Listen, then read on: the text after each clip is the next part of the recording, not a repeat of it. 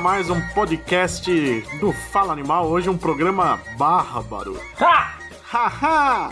Nossa, o de Sérgio Malandro foi triste, foi pior do que o Bárbaro. Mas, hoje temos de volta aqui Thiago Cardim. Olá, olá, meu povo diretamente da Ciméria e redondezas. Meu co-apresentador Roberto II. Hoje nós vamos falar sobre o que é melhor na vida. E ele, que está aqui desde o tempos de antes de Atlântida afundar, Leonardo Vicente, o Bud. Eu sabia que vinha essa. Eu adoro essa frase, cara. Não, mas é maravilhosa. Essa introdução é uma das melhores coisas do filme. E estamos falando de um filme que fez agora em maio 40 aninhos. Esse me fez sentir velho.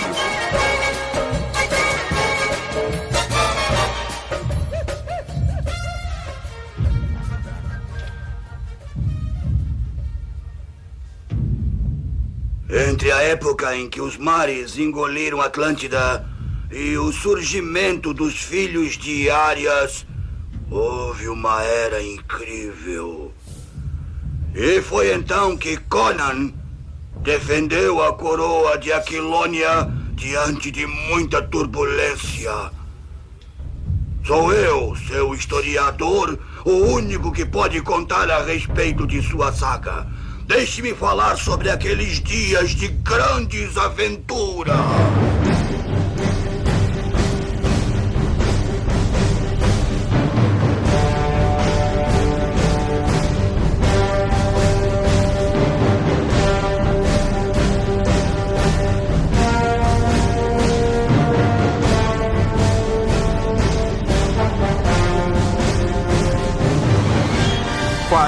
40 anos de Conan, o Bárbaro, o filme que fez o Schwarzenegger ficar famoso, né? Embora muita gente ache que é o Exterminador do Futuro, que o Exterminador continuaram a fazer continuação até não poder mais e o Conan parou, né? E o pessoal acabou esquecendo um pouco. E o Conan só teve o, o- uma, né? É, teve o Destruidor e depois teve aquele filme meio bosta com o Momoa, né? Ah, não, mas isso a gente não fala muito, não. Eu queria, inclusive, quando a gente for falar do assunto, eu já deixo aqui a dica pra você, André. Bota a introdução dos Tempos de Atlântida dublado, porque esse filme tem que ser visto dublado, porque ele é maravilhoso. Como assim? Eu gosto de ver ele legendado, que o Schwarzenegger nessa época tinha tanto sotaque que os grunhidos dele tinham sotaque. Ele, ele tá lá na, na, na arena, lá, ele...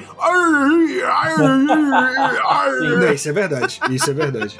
E tem uma parada curiosa da dublagem, legendagem desse filme, que é a versão oficial. Bud, você tem o Blu-ray ou você tem o DVD? DVD. Eu sei que o Blu-ray, que tem a versão, não é estendida, né, mas a versão integral do filme, ele tem dois trechos que se você vê dublado, não tem dublagem. Nossa, que é novo, nem dublaram. Não, é porque a dublagem oficial era da Globo e como o filme era longo, ela cortou tipo dois trechos do filme e não tem mais essa dublagem, essa equipe, esse estúdio. Então, entra o filme com essa dublagem e dois trechos em inglês e foda-se. Você que tome no seu cu, né?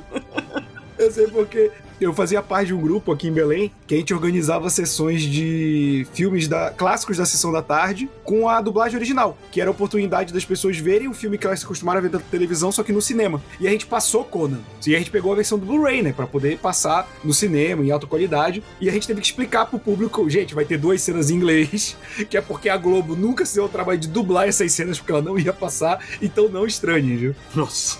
Mas uma coisa muito louca, na verdade, assim, fazia dessa leva, na verdade, de aniversários de filmes, né, que a gente tem gravado aqui. De longe, o Conan é o filme que fazia mais tempo que eu não assistia. Fazia muito tempo que eu não via. E revendo o Verdade. filme, amigo, quase não tem fala no filme, né? Assim, o narrador é a pessoa que mais fala, na real, né? Mas tem um motivo pra isso, né? Eu brinquei do Schwarzenegger, mas realmente ele teve que fazer curso de dicção na época. O diretor, o John Milius, exigiu isso e mesmo assim disse que as primeiras gravações, as poucas falas mais longas dele, tiveram que repetir no mínimo 40 vezes. Caralho! Que não dava pra entender. Alguém já assistiu o primeiro filme dele, que é o Hércules em Nova York? Eu, eu nunca tive coragem de. Eu vi só os vi. pedaços, eu nunca vi inteira. Não dá pra entender nada, nada, nada. Não tem uma frase, uma palavra que você entenda. Ele deve ter chegado aí assim, né? Cara, é tipo o primeiro Mad Max, né? Sim. Que teve que ser legendado nos Estados Unidos por causa do sotaque australiano. Só o Mel Gibson foi dublado. O resto do elenco não, mas o Mel Gibson foi dublado em inglês. Cara, e é engraçado, né? Que isso acaba tornando, e uma coisa que eu notei, porque eu via muito quando era moleque, e quando eu organizei justamente essa sessão que eu tava falando, foi quando eu parei pra ver adulto mesmo, que não fosse, tipo, passando na TV, ver um lance. Mas ele é um filme que talvez o diretor tenha se aproveitado dessa limitação de fala do Schwarzenegger. Ele é muito introspectivo em certas cenas, Sim. com cenas lentas, construídas. E pra mim, na minha cabeça de moleque, eu só lembrava pelas cenas de ação. E hoje em dia adulto, esse filme pra mim, ele é marcante justamente por essas cenas longas e pausadas, tipo aquela cena que o Conan vai subindo a escada com as tochas. É lindíssima, cara, e, e toma seu tempo, sabe? É uma cena, tipo, uns 5 minutos dele subindo a escada, assim, é bem legal. Sim, ele é muito contemplativo. E ele demorou pra ser feito também, né? Eu tava procurando aqui a- os bastidores de produção. Ele começou a ser negociado em 1975, porque. E demorou uns três anos pra conseguirem fechar, porque tava naquele troca-troca de quem tinha os direitos da própria publicação do personagem, né? E claro, né? Não precisa nem dizer que tava chamando atenção na época por causa dos gibis da Marvel que vendiam que nem água, né? O Conan, embora criado em 32, ele foi atingir o grande público mesmo com a Marvel, né? E aí foi o Star Wars em 77 que fez a coisa andar. Aí eu- todo mundo percebeu, né? Falei, "É, realmente, as pessoas gostam de filmes de fantasia, coisa mais que não é tão pé no chão, vamos lá, né? Só que foi um sacrifício conseguir pôr a coisa pra andar. Tentaram atores. Tem um que tentaram convencer que eu queria muito ter visto como Conan. O Charles Bronson de Conan ia ser muito bom, né? Puta que pariu, que coisa maravilhosa, Já cara. pensou o Charles Bronson? A espada ia ser maior que ele, né? Não, espada não, ia ser. Foda-se, ele ia inventar um trabuco É. na era Ia eboriana. ser um bicho. canivete, né? Pra ser do tamanho apropriado pro Charles Bronson. Tentaram o Stallone, que até vai lá, né? Porque por- pelo menos era forte. E nessa época o Stallone tava começando a ser um astro de ação, né? Porque ainda era mais marcado por rock, né? É, ele, ele, não- ele mal tinha feito novos filmes até aí, né? Porque o Rock é de 73, demora pro Stallone engrenar a carreira O depois primeiro. Rambo é de quando? É 70 ainda, né? Só que o primeiro Rambo não é um filme de, de blockbuster de ação, É um né? puta Também é um drama, né? introspectivo, Porra. drama e tal. É um puta de um drama, né? Mas aí também teve problema com conseguir diretor, né? O Oliver Stone entrou na jogada porque o estúdio queria alguém de renome e chamaram ele pra escrever o roteiro, né? Tiveram vários roteiristas, incluindo o Roy Thomas, que ele disse que tem muita coisa dele lá e ele fica puto até hoje dele não ter sido acreditado, né? E mas o Oliver Stone tava loucaço na droga na época e fica muito claro quando ele entregou o primeiro roteiro, que era uma história pós-apocalíptica, onde o Conan comandava um exército contra 10 mil mutantes. Então ia ser meio bosta, né? Que maravilhoso. E ele é acreditado mesmo tendo escrito essa merda, né? Ia ter sido a, a mácula na carreira do Oliver Stone, já pensou? Tá aí outra coisa que eu não lembrava também. Quando eu fui ver o filme hoje, na tarde da gravação desse podcast, cara, apareceu o nome do Oliver Stone e eu falei, caralho, Oliver Stone? Que porra, eu juro que eu não lembrava mesmo que ele tava envolvido. Depois eu fui ler a respeito e falei, ah, pode crer. É, Eu não lembrava que ele era acreditado, na verdade. Mas se fosse ele que tivesse dirigido, com certeza ia ter um índio gritando em algum momento, porque teve uma época que o Oliver Stone se viciou em colocar isso em todo o filme. Tinha um índio gritando. Ele do um picto gritando. É, porque depois que ele fez o filme do The Doors, ele colocava isso em tudo. E o Oliver Stone tentou convencer alguns amigos a dirigir, né? Eu Acho que o pessoal deve ter lido o roteiro dele, porque todo mundo fugia, né? Então, um dos que ele tentou muito convencer foi o Ridley Scott, que não aceitou, mas pelo menos no contato com o Ridley Scott ele conseguiu um dos caras que fez as artes do Alien pra trabalhar no Conan. E ele se baseou bastante naquelas capas que o Frank Frazetta fazia dos livros do Conan, que era bonito Exato. pra cacete mesmo, né? tem que se basear mesmo naquilo. E tem muito dos gibis da Marvel mesmo, né? Diz que outra inspiração muito grande é os Sete Samurais. Qualquer coisa que você passa por vilarejo, eu lembro Sete Samurais. Não tem jeito. É, é impossível fugir disso, né? E a gente vê, né? Coisas, por- exemplo, a invasão da torre lá, quando ele vai roubar o olho da serpente, é totalmente a torre do elefante. Não dá pra disfarçar. O Schwarzenegger foi recrutado literalmente por causa do tamanho, óbvio, né? Ele nem sabia falar direito na época, né?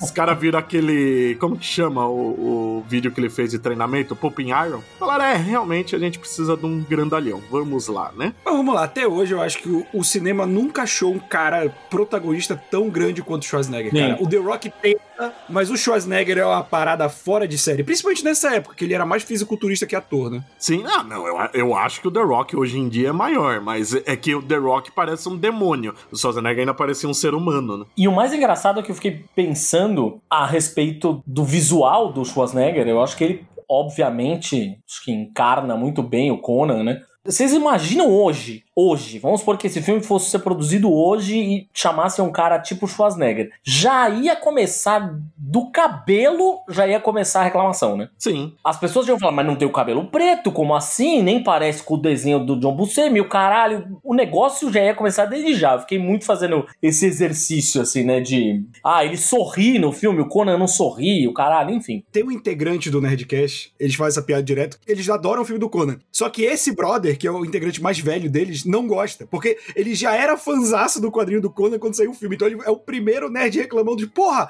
o Conan do filme mal fala, ele é quase um homem das cavernas, pô, o Conan dos quadrinhos não é assim, sabe? Ele ficava reclamando. E tipo assim, eu entendo, quando você gosta do personagem, porque de fato, não tem nada a ver com o Conan dos quadrinhos. Não, é. Mas funciona, né? É, funciona pro filme. Justamente, o filme compensa isso. Mas olhando hoje o lado de fã, por exemplo, eu entenderia o cara reclamar do filme. Do casting, nem tanto, porque o Conan ele precisa desse lado fortão. Só que tem que compensar ou com atuação ou carisma. Nesse caso, o Schwarzenegger tem o carisma. O que o Momoa não tinha ainda quando ele fez o Conan Fogo na Mistura. Não né? tinha. O Momoa tem até um visual mais próximo. O Conan Exato. dele é mais inteligente, só que o filme é ruim, né?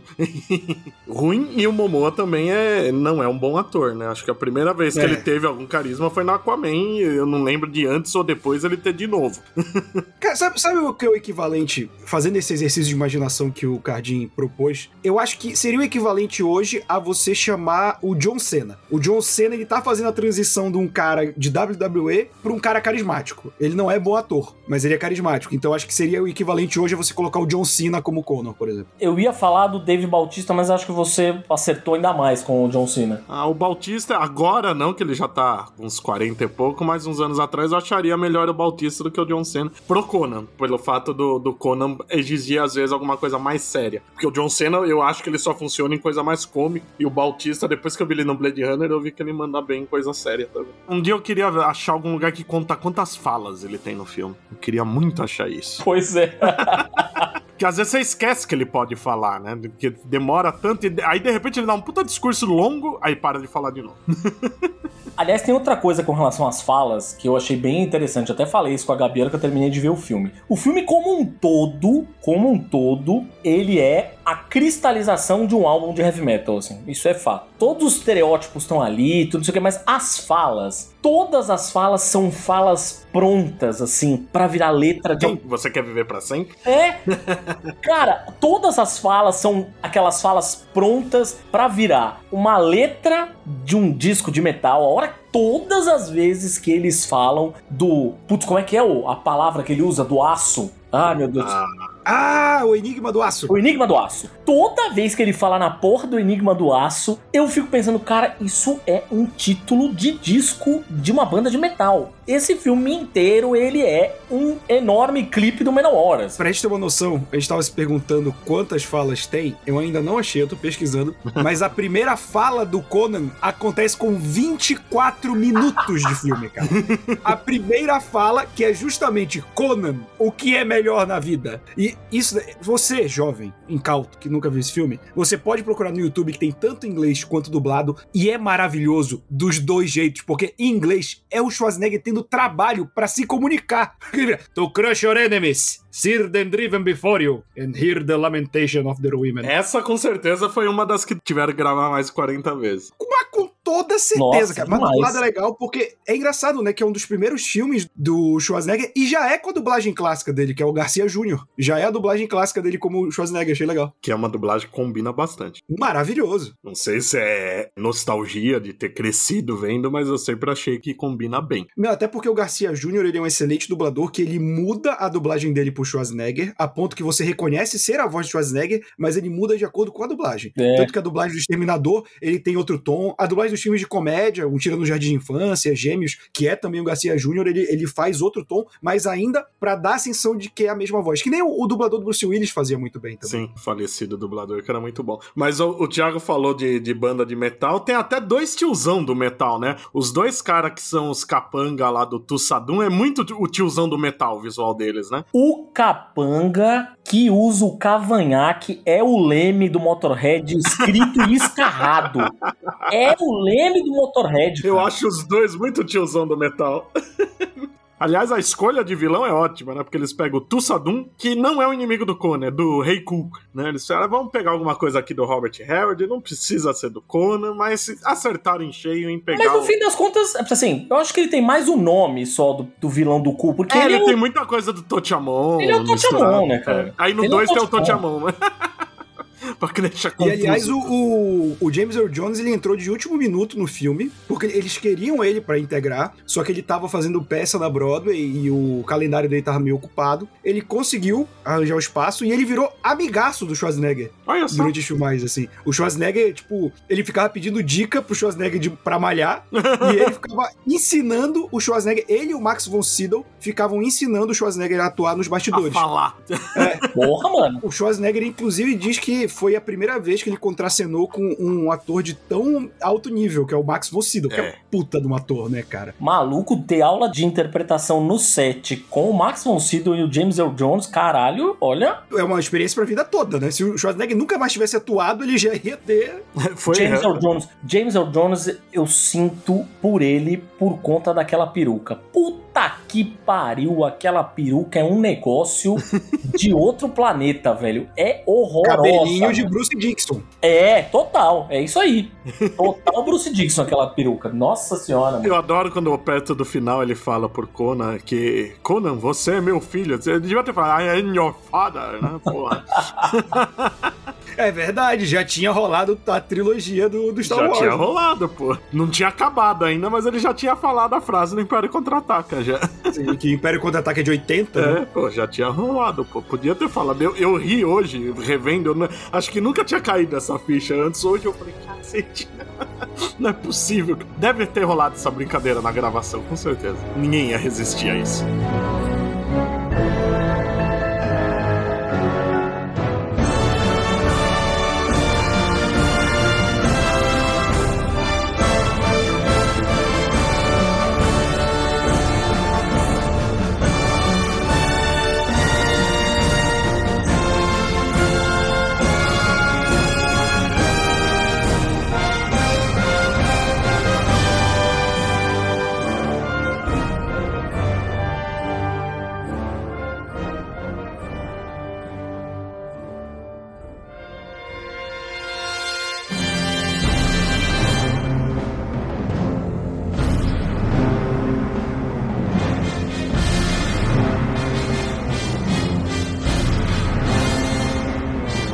Uma coisa legal também, que eu sempre me perguntava onde eles gravaram, né? Porque uma das coisas bem legais do filme é o visual. Eu acho o visual lindo. E foi gravado inteiramente na Espanha. Inclusive, o filme até estreou na Espanha primeiro por causa disso. Ele estreou em março e no resto do mundo foi em maio de 82. E é aquele padrão de filme antigo, coisa medieval, né? Em vez de você fazer grandes cidades, tipo Senhor dos Anéis, você usava ruína pra caralho, né? Nenhum lugar tinha muita gente. Né? Padrão de espada e feitiçaria antigo, né? Sim, com certeza. Mas isso é muito legal do filme, né? Eu acho que isso é uma parada que hoje filme de quadrinho não tem. Que filme de quadrinho tá ficando cada vez mais pasteurizado, né? Esse filme tem uma identidade própria muito forte, assim. E isso tá nos cenários, né? No diálogo, na direção. Isso é uma marca muito grande do filme pra mim. É, né? Pelo menos que ele virou um cult, né? Ele, não- ele não foi um filme de um puta sucesso, né? Na época ele custou uns 20 milhões. Pelo que falam, desses 20 milhões, metade foi gasto no filme, outra metade foi divulgação. E ele arrecadou alguma coisa entre 69 e 70 e poucos milhões mundialmente. Não... Ah, bom. Pra época era bom até, né? O pessoal fala que ele não era um blockbuster. Até hoje em dia, né? Hoje em dia você diz que você tem que arrecadar o triplo do que você custou Uhum. pra valer a pena. Então se ele já arrecadou mais de 60, foi, foi bem. E muito do, do filme ter saído, né? Porque teve dificuldade de mudar de estúdio. Ele, ele foi feito pela Fox, aí a Fox não ia distribuir no resto do mundo. Tiveram que fazer um acordo com a Universal pra distribuir. Muito vem do Dino de Laurentiis, né? Que é o produtor que era um cara especializado em filme de fantasia, né? O King Kong mais famoso, que é o dos anos 70, é um talvez a- uma das maiores produção dele, né? Pessoal brinca que o Star Wars que começou com o cinema blockbuster, mas o Dino de Laurentiis, eu acho que ele não tinha tanto a grana pra fazer, mas ele entendia já o que era um filme blockbuster. Que é interessante pensar o Conan como blockbuster, porque é um filme violento, com nudez, com sexo, com tudo. Mas nos anos 70, nos anos 70 e no começo dos 80, podia tudo no cinema americano. É o tempo também, né? A gente tem que parar a pensar que é a partir aí do final da década de 70 início da de 80 que o público jovem passa a ser um público consumidor muito forte, né? Antes você já pensava mais no público adulto como consumidor principal. Então é muito comum que blockbuster tenham esses tópicos mais do que hoje em dia. Sim. Outra coisa que eu acho que o filme tem muito ritmo também, além de álbum de metal, parece uma campanha de RPG, né? Porque demora pro Conan ter um foco, né? A gente vê ele Exatamente. sendo escravo tal, aí ele é libertado do nada pelo dono dele, né? O dono acorda um dia e fala, não quero mais esse grana. Ele tem um pack, né? Ele não tá sozinho no filme, né? Sim, ainda tem isso também. Mas é engraçado como ele vai zanzando a olho, né? De início, né? Ele encontra lá a bruxa, que dá as primeiras pistas. Depois ele encontra o, o Subotai. Subotai. Subotai. A Valéria, a mais engraçada, né? Eles trombam com a Valéria. Vamos roubar junto? Foda-se, né? Eu acho interessante. Parece uma campanha de RPG acontecendo aos poucos mesmo, né? É. E aliás, é outra coisa no filme que eu acho foda. Vocês repararam que a Valéria não fala o nome dela praticamente o filme todo? E um que com certeza não falam é o, o mago amigo dele, que já inclusive esqueci o nome. Tanto que nos créditos ele não tem nome mesmo, só no segundo filme que vão falar o nome dele, que eu não tô lembrando agora, mas é interpretado pelo Mac, que é o cara que narra também, né? Ele que tá narrando tudo. E eles não falam os nomes deles no, no filme, é muito interessante isso. O Subotai, além de falar, tem uma boa inspiração, né? Era o nome de um dos generais do Gengis Khan que eles se inspiraram. Se você for olhar no IMDB, o Mako está acreditado como o Mago, O The Mago, Wizard. Na Wikipedia tá Wizard of the Mountains. Mais específico, né? É. É porque aí, no caso, ele tem vantagem sobre tal terreno RPGzão, né? Total, né? Total isso. Quando em determinado terreno, o bargo da padaria tem. E aí a gente lembra também daquela lenda dos brinquedos do He-Man. Eram, na verdade, brinquedos do Conan. A gente lembra dos Homens Serpente do He-Man. e que o He-Man no Brasil era dublado pelo Garcia Júnior também. Olha só. Olha aí. Tudo, tudo, tudo a mesma pessoa, na verdade. Tudo se encaixa. Tudo se encaixa. Mas tem uma coisa que era grandioso no filme. Eu tava vendo aqui que durante as gravações eles usaram mais de 1.500 extras, né? 1.500 figurantes. Que deve ser tudo pra cenas lá na torre do Tussadum, né? Com certeza. Pra época devia ser um negócio fora do comum, né? A Valéria, inclusive, eles contrataram uma atriz que nem é conhecida, né? Sandal Bergman, porque ela era dançarina. Eles acharam que por causa disso ela ia mandar bem nas cenas de ação. E realmente, ela tem uma postura que nem o próprio Schwarzenegger tem na hora de, de lutar com a espada, né? Ela foi indicada ao Globo de Ouro, né? Por causa desse, dessa performance. Melhor revelação de atriz. Olha, eu não sabia. Olha não só. sabia. Ela trabalhou nos musicais do Bob Fosse, né? É, ela trabalhou no All That Jazz, se não me engano. Sim, Alda Jessica é um filmaço também. Ela ainda é viva. Engraçado. Ah, não, morreu. E Não, ela perdeu. aparece no Coiso, né? Ela aparece no Guerreiros de Fogo, né? Ela tá também no Guerreiros de Fogo? Tá, claro que não é o mesmo personagem, Ah, né? sim. Mas ela tá no Guerreiros de Fogo também. É que era pra ser, né? A ideia era que fosse, né? Teoricamente, né? Eu não lembrava do Guerreiros de Fogo, é verdade. A Rainha Jedrin, ela faz É. no, no Guerreiros de Fogo. Eu fui procurar a mulher, porque eu não lembrava quem era ela. Eu dei de cara falei: olha só, rapaz. E no fim das contas, tá ela lá no filme do Conan, que não é do Conan. É. Mas eu, eu tô adorando ver a carreira dela. É, é Valkyria, feiticeira, ela só fez essas coisas. Esse papel dela foi tudo isso. Coitado. Ficou levemente estigmatizada pelo papel. E é engraçado que tem uma Valéria nos quadrinhos do Conan, né? Mas na real a personagem dela é a Belit, né? É, só, praticamente só o nome e o cabelo loiro que ela pegou da Valéria, né? O resto é tudo da Bellet. Não pegaram quase nada. Eu gosto que o pai do Conan é o Will Smith, né? Um ator chamado William Smith. Aliás, isso é uma coisa que, me, que sempre me incomoda quando tentam levar o Conan pro cinema, no do Momoa fazer a mesma coisa. A história trágica de Hollywood, né? Tem que ter uma história de vingança, uma motivação pessoal, um trauma, né? Conan dos quadrinhos sai da tribo dele e quer se aventurar, né? Vai virar mercenário porque ele quer conhecer a civilização. Mas nos filmes você tem que matar a família dele, né? Tem que ter todo esse drama, né? Não tem jeito. O Conan, se a gente parar pra pensar, ele foi a segunda grande adaptação de quadrinho depois do Superman ou teve alguma antes, assim, no intervalo entre os dois? Para cinema, acho que é a segunda mesmo. É, Que ainda a gente ainda fica até na dúvida se considera, né? Tem muito do clima do gibi, mas começou no livro, né? Mas realmente sem o gibi não ia ter acontecido. sim, sim. Mas é muito doido para pensar, né? Que o Superman também quase foi o Stallone. É, é todo mundo queria ele depois do rock, né? Ele não conseguia fazer o rock porque não queriam ele, aí depois só queriam ele. Mas teve outros nomes grandes que consideraram, né? O Sean Connery foi considerado, eu só não consegui entender se era para ser o Tussadum ou o rei que o Max von Sydow fez. O Sean Connery de vilão num filme de fantasia ia ser foda, hein? Não, só a voz dele, né? Aí botava ele com o sotacaço e o Schwarzenegger, ia ser ótimo, né? Nossa! O Connery, bet you come here. Ia ser maravilhoso isso. Nossa, ia ter que ser dublado no mundo todo, incluindo nos Ia Estados ser nível Unidos. Batman e Bane, né? né? que horrível, meu Deus do céu, por que pensamos isso? Eu tava vendo aqui a, as cenas né, mais específicas, a parte da crucificação, que é uma das cenas mais lembradas do filme, né? Ele mordendo o abutre. Veio dos livros também, a da Torre do Elefante que eu já citei, né? E além dos Sete Samurais, tem uma inspiração em um outro filme sobrenatural japonês chamado Kuaidan, que eu não conheço, infelizmente. O cu de quem? Cu da sua mãe. O Ah, bom. Que isso, gente? Pô, eu tava vendo aqui, o Léo falou filmes entre, né? O Superman e o, e o Conan. A gente teve. Em 1980 teve Popeye e Flash Gordon. Oh, grandes filmes.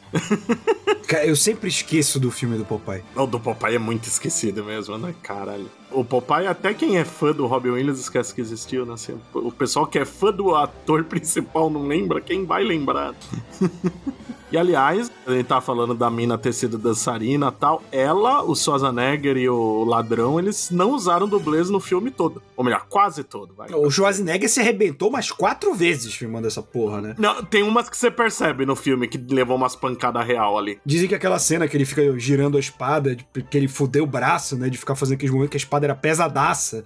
Era pra ele ter usado uma réplica que era mais leve, mas ele usou a espada real e tal. Nossa, deve isso... foder mesmo pra pessoa que não tá Pô, acostumada. imagina, ele fica girando aquilo, parece um bastão de, dessas festas de rave aberta. Pô, imagina o trabalho que o braço teve. Aliás, acho que é o primeiro filme que eu vi na vida que o ator aprendeu realmente a usar a espada, né? Não é aquele negócio tipo os Star Wars clássico que é pra cima e pra baixo. Sim, sim. Não, e ele tem essa espada até hoje, né? Ele guarda com Tem, carinho. ele adora gravar vídeo com ela toda hora, né?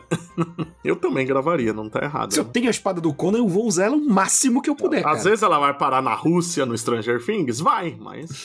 Ou no, aquelas apreensões de casa de traficante, né? É, no último desafio dele tem, né? Também que o gordinho lá, esqueci o nome do ator, também pega a espada. Essa espada, aliás, do Conan, o layout da espada acabou sendo um layout. virou um layout icônico, né? Você reconhece a espada. É, sei lá, espada do Aragorn no Senhor dos Anéis, a espada do Game of Thrones e tal. Você reconhece a espada de longe, assim, né? Isso eu achei legal. Ela, inclusive, está no Game of Thrones. No trono é uma das espadas. Olha aí. E lá, quase todas as espadas lá são espadas famosas. Tem a do Conor MacLeod, a do Aragorn, estão todas lá. O cara que fez esse trono aí deve ter se divertido muito Sim. fazendo, cara, na moral. Sim, ele deve ter ficado vendo o filme um mês, aí ele falou: Bom, agora eu posso fazer. agora eu já tenho tudo que eu precisava. E a espada ca- custou caríssima, né? Diz que fizeram duas delas, cada uma custou 10 mil dólares. Por 10 mil dólares é grana hoje. Em 82, então. Por que você acha que o Schwarzenegger guarda ainda? Puta merda. É muita grana, né? 10 pau naquela espada, caralho. Deve ter sido um, o cara forjando igual no filme o pai dele É. mesmo, né? Pra ter custado isso.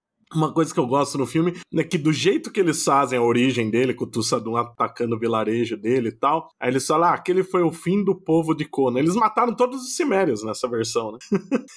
eu não sei como os outros ouvem falar que ele é Cimério ainda. É o Conan, o último dos Cimérios. Olha, tá vendo? Já dá até um. The Last Son of Cimeria. E o mais engraçado que eu fiquei prestando atenção é que são raríssimas, na verdade, as, as sequências em que ele tá usando o traje típico do, do traje, né? Traje, tô aqui fazendo umas pinhas com A os sunga, né? a tanga de pelo e a, e a bota, não sei o quê, porque ele tá sempre com uma roupa diferente, né? Ele usa um coletinho direto, mano. Ele É? tem um guarda-roupa gigante pra quem corre sem nada por aí, né? Porque cacete. Literalmente, né? Porque pra cobrir o Schwarzenegger tem que ser gigante mesmo. É muita roupa que ele usa nesse filme, cara. Ele muda de roupa toda a cena. É impressionante. É, se naquela época tivesse boneco bem feito, eles tinham enriquecido com a quantidade de, de boneco que dava pra lançar desse Conan. Porra, fazer que nem Tartaruga Ninja, né? Que tinha até o Michelangelo Fazendeiro. É, não, mas esse tá quase nisso, cara. Tem uma sequência dele e os Sabotai correndo, né? Que eu adoro, que eles ficam correndo, não pode ir andando, né? Pô, por que você Sim. fica correndo no deserto o tempo todo? Que a cada corte ele, ele tá com uma roupa diferente. O Sabotai tá sempre com a mesma. Só o Conan troca.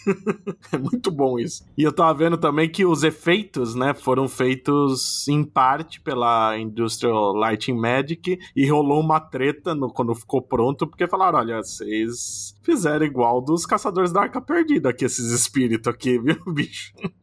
Embora eu ache esses mais perturbadores do que o dos Caçadores da Arca Perdida. A cena do Indiana Jones é melhor, mas aqui tá mais com cara de terror mesmo, aqueles espíritos quando estão tentando curar o Conan. Que aliás é uma coisa legal também do filme, né? Tem sobrenatural, mas ele é colocado em pequenas doses, né? Não, não é exagerado, como é no segundo, por exemplo. É, Eu acho que é mais uma questão também de orçamento, né? Porque o sobrenatural Uhum. iria demandar um, um orçamento um pouco maior. Mas eu acho que ele- eles trabalham bem isso. O Tussadum mesmo, até a hora que você vê ele virando cobra e depois soltando aquela flecha cobra, você fica na dúvida se ele é só um cara que tá se aproveitando do poder de uma ordem religiosa ou se ele tem mesmo algum poder, né? Cria essa dúvida durante o filme, aí de repente você vê o filho da puta vira uma cobra gigante, você acredita.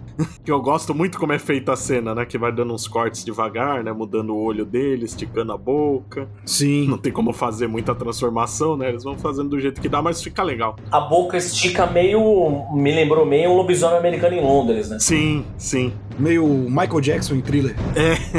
Que é o mesmo diretor do Lobisomem Americano em Londres. Sim.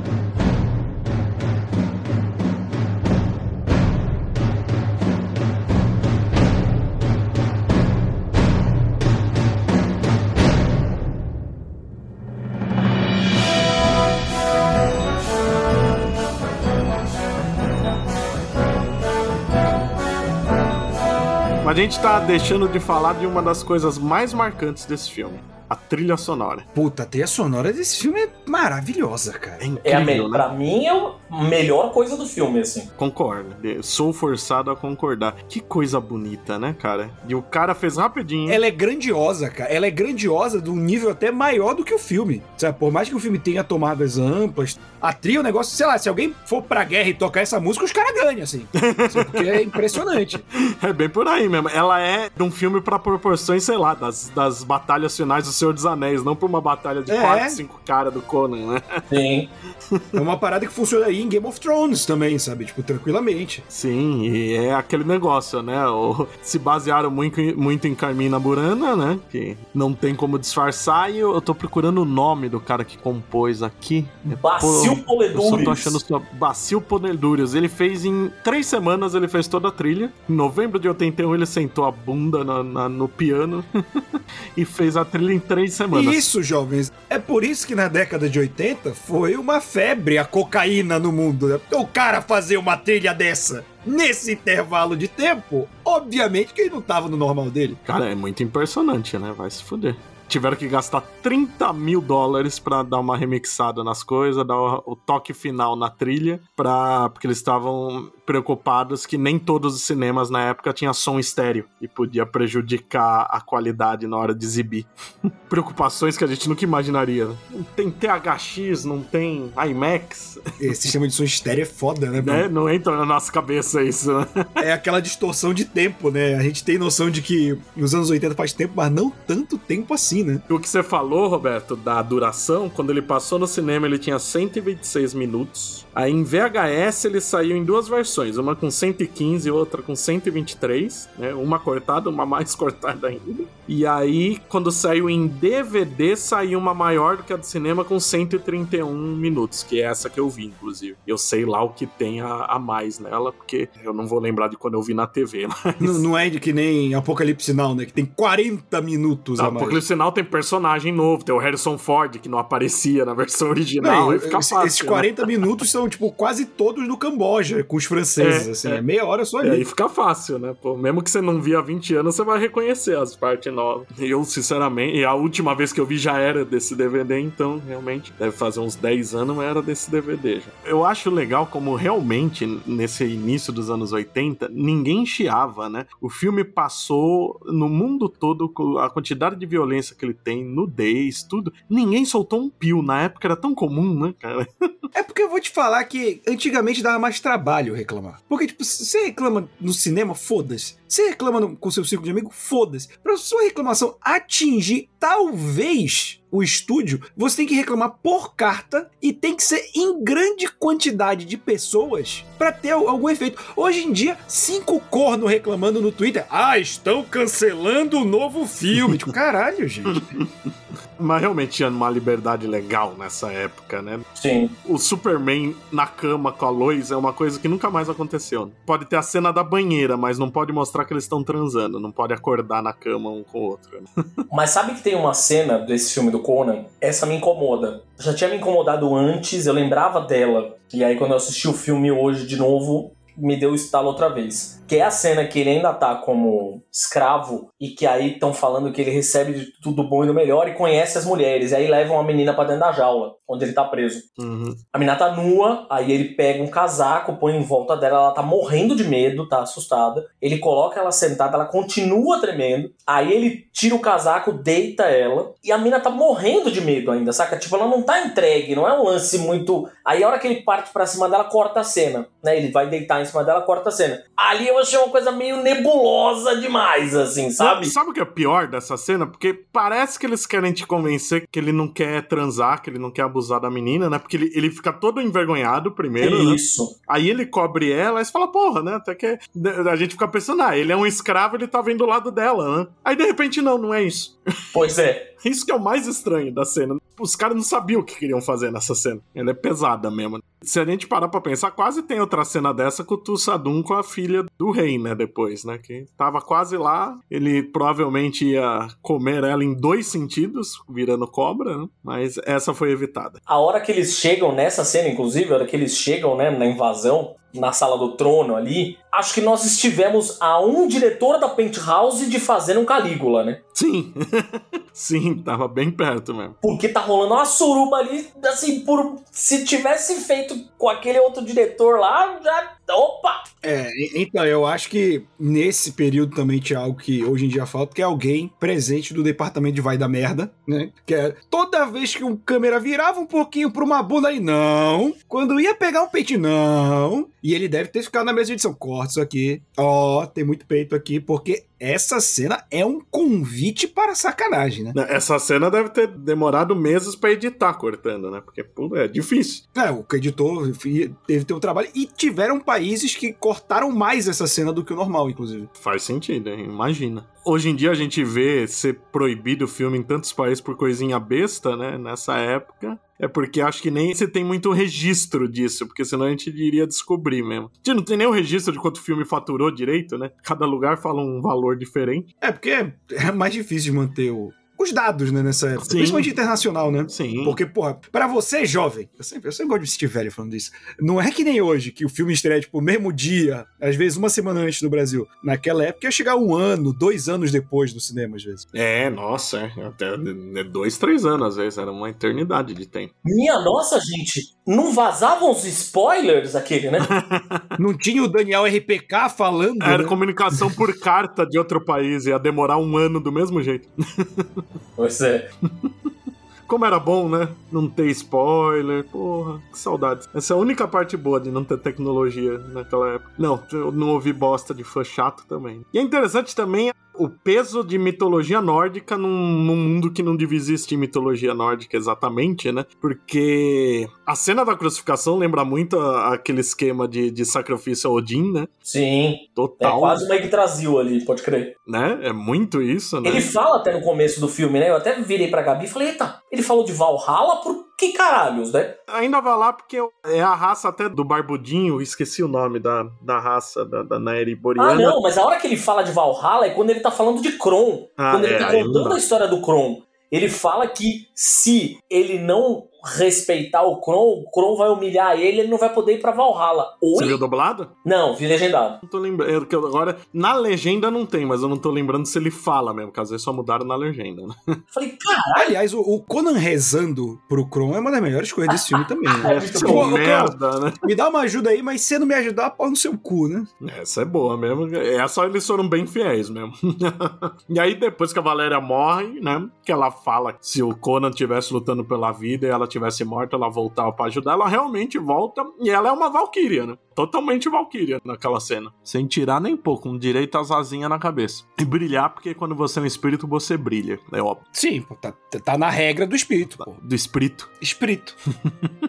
E o Mago da Montanha, que é um dos personagens mais divertidos, eu gosto do Mako. O Mako é o, é o narrador, né? Que é uma coisa que nos gibis, quando usam aquela introdução, né? Saiba, príncipe e tal. Eu lembro que a única pessoa que pôs alguém narrando isso foi quando Conan chegou na Dark Horse, que saiu um número zero, que era o Kurt Busiek escrevendo. Ele mostra muitos séculos no futuro um príncipe encontrando os escritos sobre o Conan, e aí o grão-vizir dele tá apresentando pra ele, por isso que fala, né? Sai, Boprim e tal. O filme trouxe uma versão mais legal até. Tem também aquele pôster lindo do filme, né? Isso é uma das coisas que eu tenho raiva nos lançamentos em DVD e É do Blu-ray. Frazeto ou é só copiando É copiando uma posição do que o Frazetta Isso. fez no, no- no dos livros, é de um tal de Renato Casaro, eu não conheço. Será se é brasileiro? Renato não é um nome tão gringo É, assim. eu tô né? olhando. Não, é italiano. É italiano. É, deve ser por causa do Dino de Laurentiis, que é italiano, o compositor é italiano, um monte de gente da produção é italiano.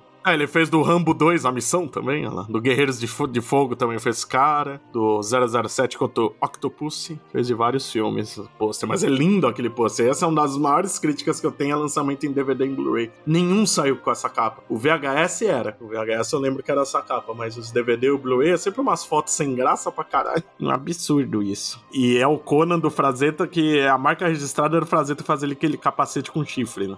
Quase só o Frazetta fazia isso, né? Na- No gibis mesmo, raramente bom, ele né? usava, né? É, E quando usava era só na capa. era um capacete com chifre e uma mulher aos pés dele, assim, né? Sim, o Conan, se fosse pro mundo do Y, o último homem, ele salvava a humanidade, né? Porque, puta merda, ele e o James Bond repovoavam a Terra. Vai tomar no cu, né? É até estranho que no filme ele só tem três mulheres. né? uma por estupro, uma que tenta matar ele e a outra que ele gosta, né? Que, aliás, a troca por informação mais estranha do mundo, né? Ele transa com a bruxa e a bruxa dá informação gemendo, né? Pode dar depois a informação, meu.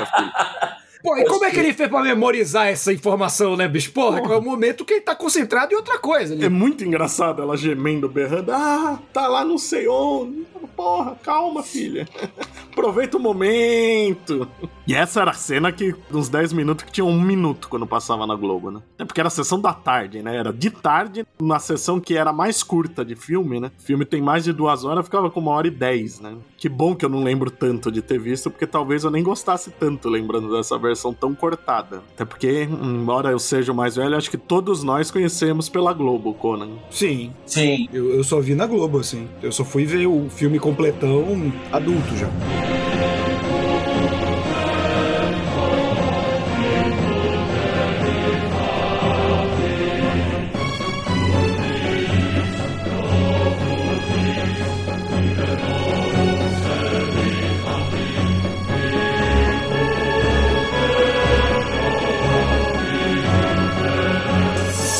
Tradição de fuder também com o, pessoal do quadrinho do filme do Conan é de doer, né? Porque tem essa do Roy Thomas, né? Porque o Roy Thomas, aliás, ele fica puto, que diz ele que além dele ter escrito um dos primeiros roteiros, ele ajudou na negociação toda. O que faz sentido, porque quando foi pra Marvel, ele fez toda a negociação sem avisar o Stan Lee, né? Ele fechou o acordo e depois falou: Olha, Stan, olha o que eu consegui aqui, né? Aí o Stan Lee teve que aceitar. Que bom que aceitou, porque vendeu bem, né? Mas o Roy Thomas tinha fixação no Conan e queria fazer. E aí ele negociou o filme também. E aí no segundo também, que raras vezes dão crédito, acho que é o, se não me engano, é o Jerry Conwell que escreveu. Embora, né, vamos ser sinceros que é um filme legal, mas é tão inferior, né? É uma pegada muito diferente. Sim, mas tem o, André o Gigante e a Grace Jones. Sim, e o Bombata que tem 7 metros de altura. Né? Todo mundo era mais alto que o Schwarzenegger, cara. É muito assustador esse filme. Devia chamar Terra de Gigantes, né? Não Conan, né? Que, pô, é o Attack on Titan. Aquelas fotos das filmagens, o Schwarzenegger mais baixinho, tipo, cara, como assim, né? O Bombata era assustador, cara. O Bombata devia ter quase três, sem exagero, não é possível. Dá medo ver aquele homem. O André, o gigante, pelo menos era mais gordinho tal, é, caminho mais proporcional. Bombata, se você vê ele isolado, ele nem parece ser tão alto, né? Porque ele não é aqueles alto atrapalhado tal.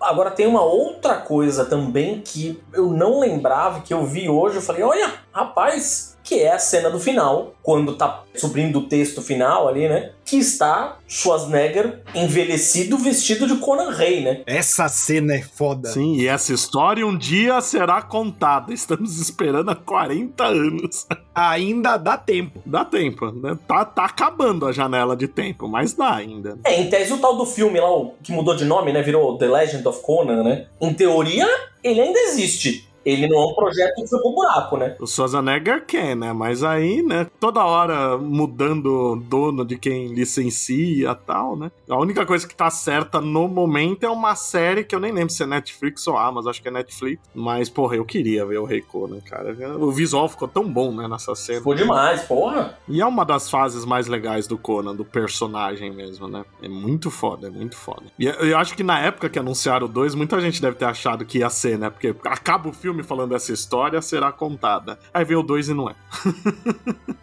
que triste, né? Eu acabei de lembrar também que teve adaptação em quadrinho, né? Naquela época tava começando a ser popular, né? Adaptação em quadrinho de filme, que não precisa nem dizer quem desenhou, né? O John Buscemão, que essa é uma que você vê em sebo vale ouro hoje em dia. Acho que nem lá fora ela foi republicada. Eu nem lembro se eu li isso. Alguém tinha que pegar hoje em dia e fazer a versão original do roteiro do Oliver Stone pós-apocalipse. Leria essa desgraça. Ia ter um índio gritando. Ia ter um índio ciborgue. E digo mais, deveriam fazer com alguém interpretando. Obviamente não vai fazer o homem, porque o homem não tá vivo, né? Mas com o Jesus, acabamos de falar o nome do sujeito. Charles Bronson. Nossa, é. Eu queria muito ver um Charles Bronson Cone. Ia ser muito engraçado, cara. Você que tá ouvindo a gente que desenha, faz uma fanart do Charles Bronson como Conan, por favor. Meu Deus, eu nunca te pedi nada, por favor. Isso ia ser maravilhoso, cara. Ia ser lindo. Eu não sei como não pensar no Clint Eastwood, né? Porque o diretor, o John Milos, tinha vindo direto de dois Dirty Harry, né? Eu não sei como ele não veio com o Clint Eastwood na cabeça para querer meter aí também. Apesar que o Clint Eastwood ainda pelo menos tem altura pra Conan. Nessa época era mais moço. Não ia ficar legal, mas ia ser melhor que Charles Bronson. Botava ele de, do papel do Max von Sydow. Aquela cara é. carrancuda. Cara, mas você sabe que o Max von Sydow é um que eu, eu sempre que eu vejo eu esqueço que ele ali, ele tá irreconhecível ali, cara. Dois. Dois, também esqueço. Eu sempre esqueço, todas as vezes que eu vejo. Aí na minha cabeça eu leio que tem o Max von Sydow, eu preciso ver e falar, pô, mas peraí, ele era o rei ou era o cara que comprou ele como escravo? Que eu fico na dúvida se é os dois, porque eu não reconheço, mas é o rei. É porque tem dois fatores aí. Ele não tá com a cara de velhinho padrão e ele tá todo coberto, né, bicho? Que ele viu aquela porra daquela coroa de Papai Noel dele, é, aquele colete. E de barba tá todo coberto. também, né? É. é difícil de reconhecer o bicho. É incrível como todas as vezes eu esqueço. E o nome do mago, o mago da montanha é Akiro, não Akira, Akiro. ah, é verdade, ele era o feiticeiro do Highlander 3. Meu Deus, esse é outro também que só fazia o mesmo papel, né? Foi feiticeiro em 200 coisas. As pessoas ficaram marcadas por esse filme. Inclusive no Monge a, Pro a Prova de Balas, essa adaptação do uma HQ da Image que ninguém nunca viu. Deus, como eu achei. Não é do Geoff Darrow isso? Não, não é. O do Geoff Darrow é Shaolin Monkey. Ah, pode crer. Shaolin Monkey. Shaolin Cowboy. Cowboy, é. Desculpa. Monge a Prova de Balas que eu lancei em DVD, inclusive, tá aí. De... Meu Deus, é, era da Play Art, é verdade. Eu vi no cinema isso. Ah, ele era o dono, o cara que comprou o CP no Robocop 3 também. Meu Deus, o que eu tô achando desse homem? Vamos fazer um podcast sobre o Mako. Até o nome é estiloso, né? O cara se chama só Mako, porra. Mas ele era divertido, o personagem, né? Ele é outro também que você não acredita que é mago nem fudendo quando você vê a primeira vez, né? Aliás, é uma coisa que me causa estranhamento no filme é não ter o, na continuação o Subotai, né? Porque eles põem ele e o Conan tão próximos, né? Aí depois no segundo ele não tá, né? Sem nenhuma explicação. Acho que eles nem citam ele, né? Eles põem um ladrão novo, né? Que é ladrão mesmo, né? Age mais como ladrão, né? O Subotai se chama de ladrão, mas não, não tem a fichinha de RPG correta para ladrão, né? No filme. Tá mais pra outro bárbaro só, né? Eu, eu, lembrei do nada da cena do Conan dando um soco no caminho. Eu adoro essa cena. E no 2 tem também, não tem? Cara, essa cena é muito gratuita, é bicho. É demais. É gratuito demais. Eu, cara, na moral, eu acho que na hora de escrever o roteiro deve ter olha assim, mano, vocês já viram o tamanho desse maluco que tá fazendo o Conan? Eu acho que ele consegue deitar um camelo na porrada. E se a gente colocar isso no roteiro? Eu acho que vai passar, Eu hein? acho que é uma lhama, né? Não é um camelo. Né? Não, é um É camelo. um camelo. Ah, então. É no 2 que tem uma lhama que cospe na cara dele. Então, mas ele vê uma lhama nessa mesma cena. É a mesma coisa. Ele vê uma lhama e ri. Aí ele olha pro camelo, catunga, mete um soco no camelo. Hum. Caralho, mano. E pior que depois, mais pra frente, quando ele vai subir num camelo, o camelo já fica. É, ele quase meio- derruba ele. Ah, mas a lhama se vingou pelo amigo na continuação, cuspindo na cara dele. Isso Eu sempre lembro dessa cena.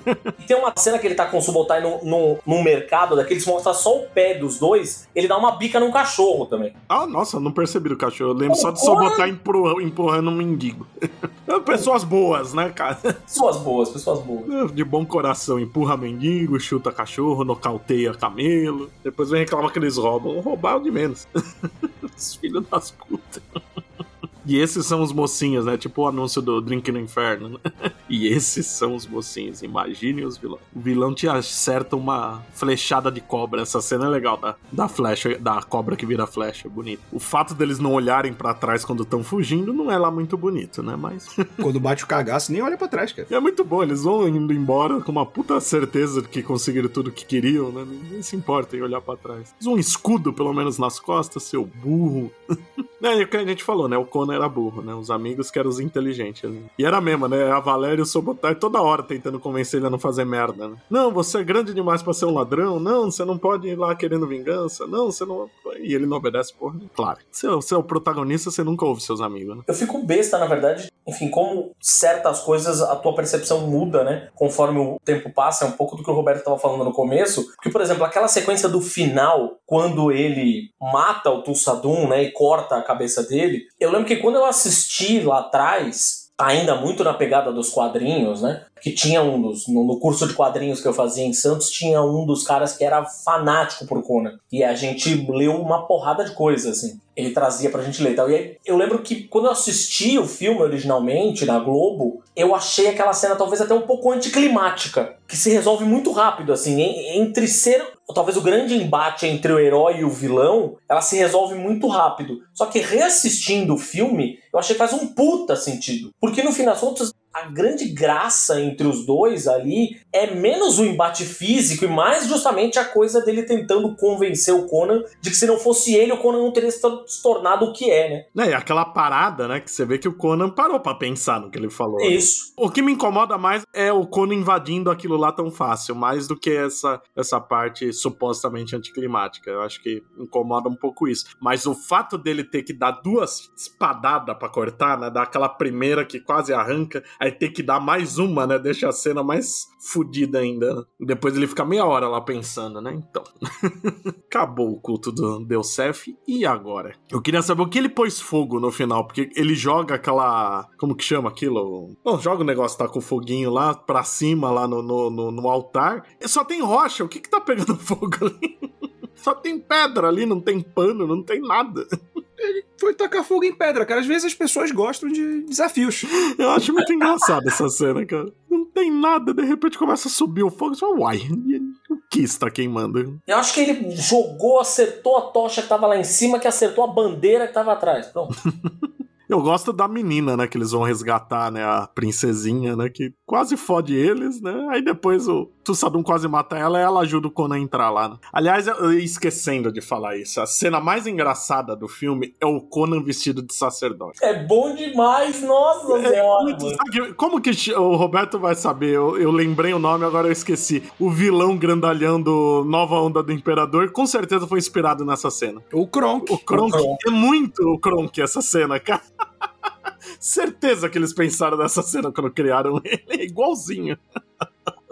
Cara, que coisa engraçada ele. Aquela roupa apertadinha, pequenininha, ele gigante, né? O bom é que a gente não pode nem falar que o filme exagerou, porque ninguém compra a farsa dele, né? Todo mundo já sabe que ele tá lá pra fazer, pra fazer merda, né? É, mas é tão engraçado ver aquilo. Hoje eu dei uma risada alta. Eu não lembrava que era tão engraçado. Eu sabia que era ridículo, mas não lembrava que era tanto. Tão engraçado quanto, na verdade, é o jeito que ele chega na roupa, né? Sim, é muito bom. Que é o cara falando pra ele tirar a roupa, não sei o que. Não, você é um corpo tão bem estruturado, assim, ah, vamos ali no cantinho então, cara. É, ele ainda fala, né? Vamos ali que não tem ninguém olhando, eu sou é, tímido. Seu corpo másculo. é muito boa essa cena. É muito bom como ela retrata a religião verdadeira na, no, do mundo. Exato. É, o, o Tulsadum é quase um Jim Jones da vida, né? Na época diz que teve muita comparação. Estados Unidos também é um, um ótimo lugar para malucos que gostam de serpentes e tem religiões malucas, né? Pois é. Bom, acho que a gente conseguiu falar tudo que tinha para falar do filme, que é um coach, né? Ele é o que o Roberto falou, né? Ele, ele é introspectivo, ele é um pouco parado em alguns momentos, mas não incomoda, né? Ele tem mais de duas horas, Sim. mas mesmo com essas cenas longas, né? Essas cenas deles correndo no meio do nada, cena de funeral que param para falar, tudo. Tem muitas cenas assim, a cena no bar. Eles levam o seu tempo, mas não cansa, né? É interessante. Ele cria uma atmosfera que funciona, né? Eu acho impressionante isso. Eu acho que a gente podia fechar com cada um falando o que mais gosta no filme. Começando com você, Tiago. Cara, assim, eu gosto muito do diálogo no qual o rei lá, o Max von Sydow, né, diz que em certo momento ele, ele começa a dar joias para eles. Toma, toma, toma, tem mais aqui de onde veio isso, tem o suficiente para cada um de vocês virar um rei, não sei o quê. E aí ele fala, né, a coisa do. Em um certo momento da vida, as tanto as riquezas quanto a aventura passam a não fazer tanto sentido e você passa, na verdade, a se preocupar mais com seus filhos, assim. Essa cena fala com o pai em mim, né, assim hoje essa cena me tocou mais até do que, obviamente, quando eu assisti antes. Mas tem uma sequência que eu fiquei rindo pelo menos uma hora depois que acabou o filme e que me lembrou que o Léo falou de ser um jogo de RPG, né? Ou seja, parecer um jogo, parecer uma campanha de RPG. Eu cheguei a jogar uma campanha de RPG desse de fantasia medieval com um amigo que tinha um personagem que era muito nessa pegada, que é justamente no funeral da Valéria que o Subotai fala, o Conan é um cimério, ele não chora, então eu choro por ele. Maluco! Eu não lembrava dessa fala, eu quase caí da cadeira de tanto rir, assim, foi muito bom. É legal que o mago pergunta, mas por que, que você tá chorando, né? É, é muito, muito bom. bom. demais, assim. Eu gosto bastante dessa. Tem uma coisa que eu gosto muito no filme, é que ele as pessoas falam hoje, ah, filme de gibi, humor da Marvel, caralho, não sei o que. O filme não deixa de flertar com o humor. É o Conan, espadão, fortão, aquela história toda, não sei o que, mas ele não deixa de flertar com o humor e faz isso muito bem. É, até porque ele investe isso nos outros personagens mais do que Exato. no Conan. Né? O Conan tem uma, uma outra cena que ele tá bêbado, que nem a do camelo, né? mas o forte fica com os outros, somente o mago. E você, Roberto? Cara, é tanta coisa boa nesse filme. É soco em camelo, é o cabelinho de Bruce Dixon do, do Tussadum e dos caras lá. Mas vou roubar, vou botar duas aqui. Que eu gosto da primeira fala do Conan, que é o que é melhor na vida, que para mim é o resumo desse Conan, assim, em dois minutos, é maravilhoso. É, vejam dublado, gente, é muito divertido. E a cena dele subindo as escadas no final eu acho muito bonita, cara. É uma parada que, como eu falei, quando eu vi adulto eu não me lembrava o enquadramento dela, o andamento, a trilha, obviamente, que a gente falou. É tão bonita, é tão singela essa cena, assim, que nem parece que é um filme do Conan, sabe? E nesse sentido, como não parece, pelo Schwarzenegger ter limitações de fala dele, não parece o Conan dos quadrinhos e dos livros, é, essa cena também não parece um filme de Conan bárbaro, mas ela funciona para mim por causa disso. Eu gosto muito, muito dessa cena. E você, Vicente, qual é o momento do filme, assim, marcante pra gente? Eu também vou trapacear com dois, todos trapaceamos, então vamos lá. eu gosto muito da cena que eu até já comentei dos espíritos vindo buscar o Conan quando eles estão fazendo lá o feitiço pra curar ele, porque ela é a cena mais RPG, a cena mais espada e feitiçaria do filme. Eu acho legal, como eu, como eu falei, que eu, na época falaram que é muito parecida com a do Indiana Jones, mas a do Indiana Jones ela tem uma pegada diferente. Aqui ela ficou com muito mais cara de terror. O jeito dos espíritos tal, eu acho bem legal como foram retratados. E a morte do Tussadum, eu acho aquela primeira porrada que ele dá no pescoço, que a cabeça quase sai, aí ter que dar mais uma, deixa a cena tão brutal, funciona bem melhor do que se fosse de uma vez, né? Tem umas 500 decapitação no filme. Essa funciona legal justamente por causa disso.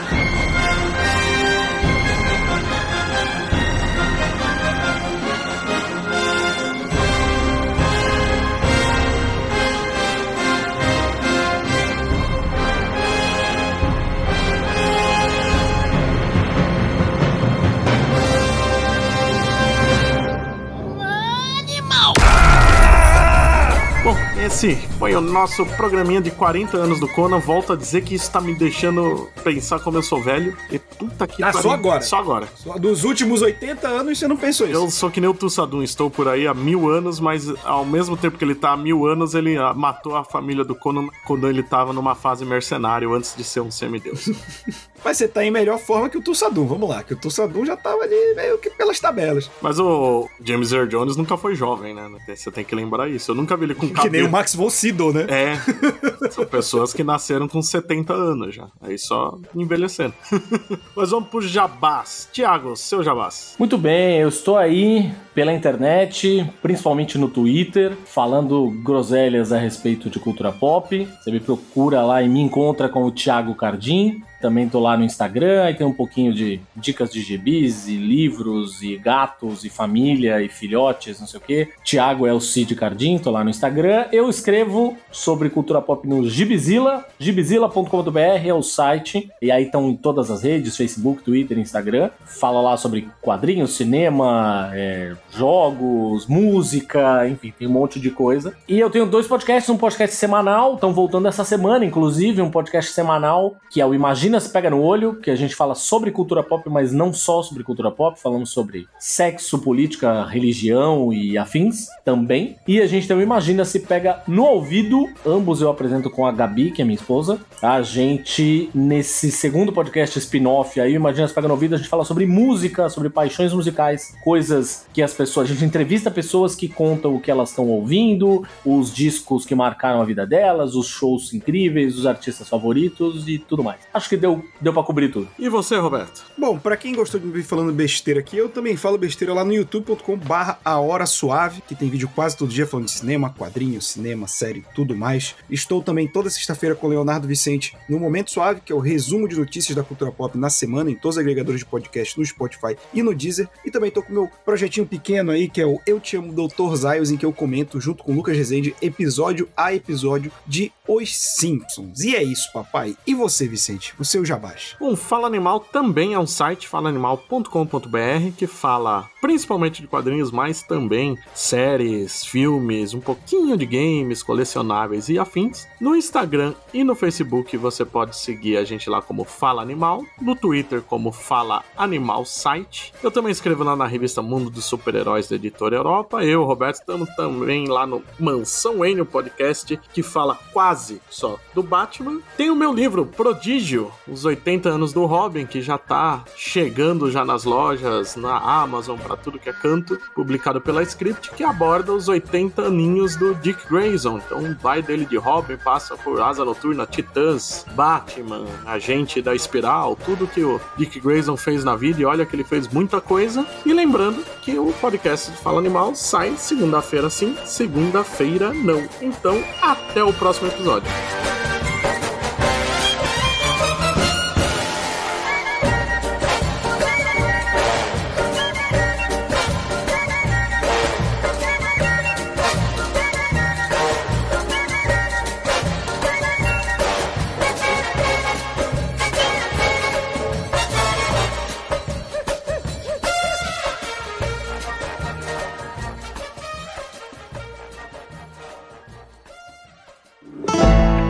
Programa editado por Pancera Áudio.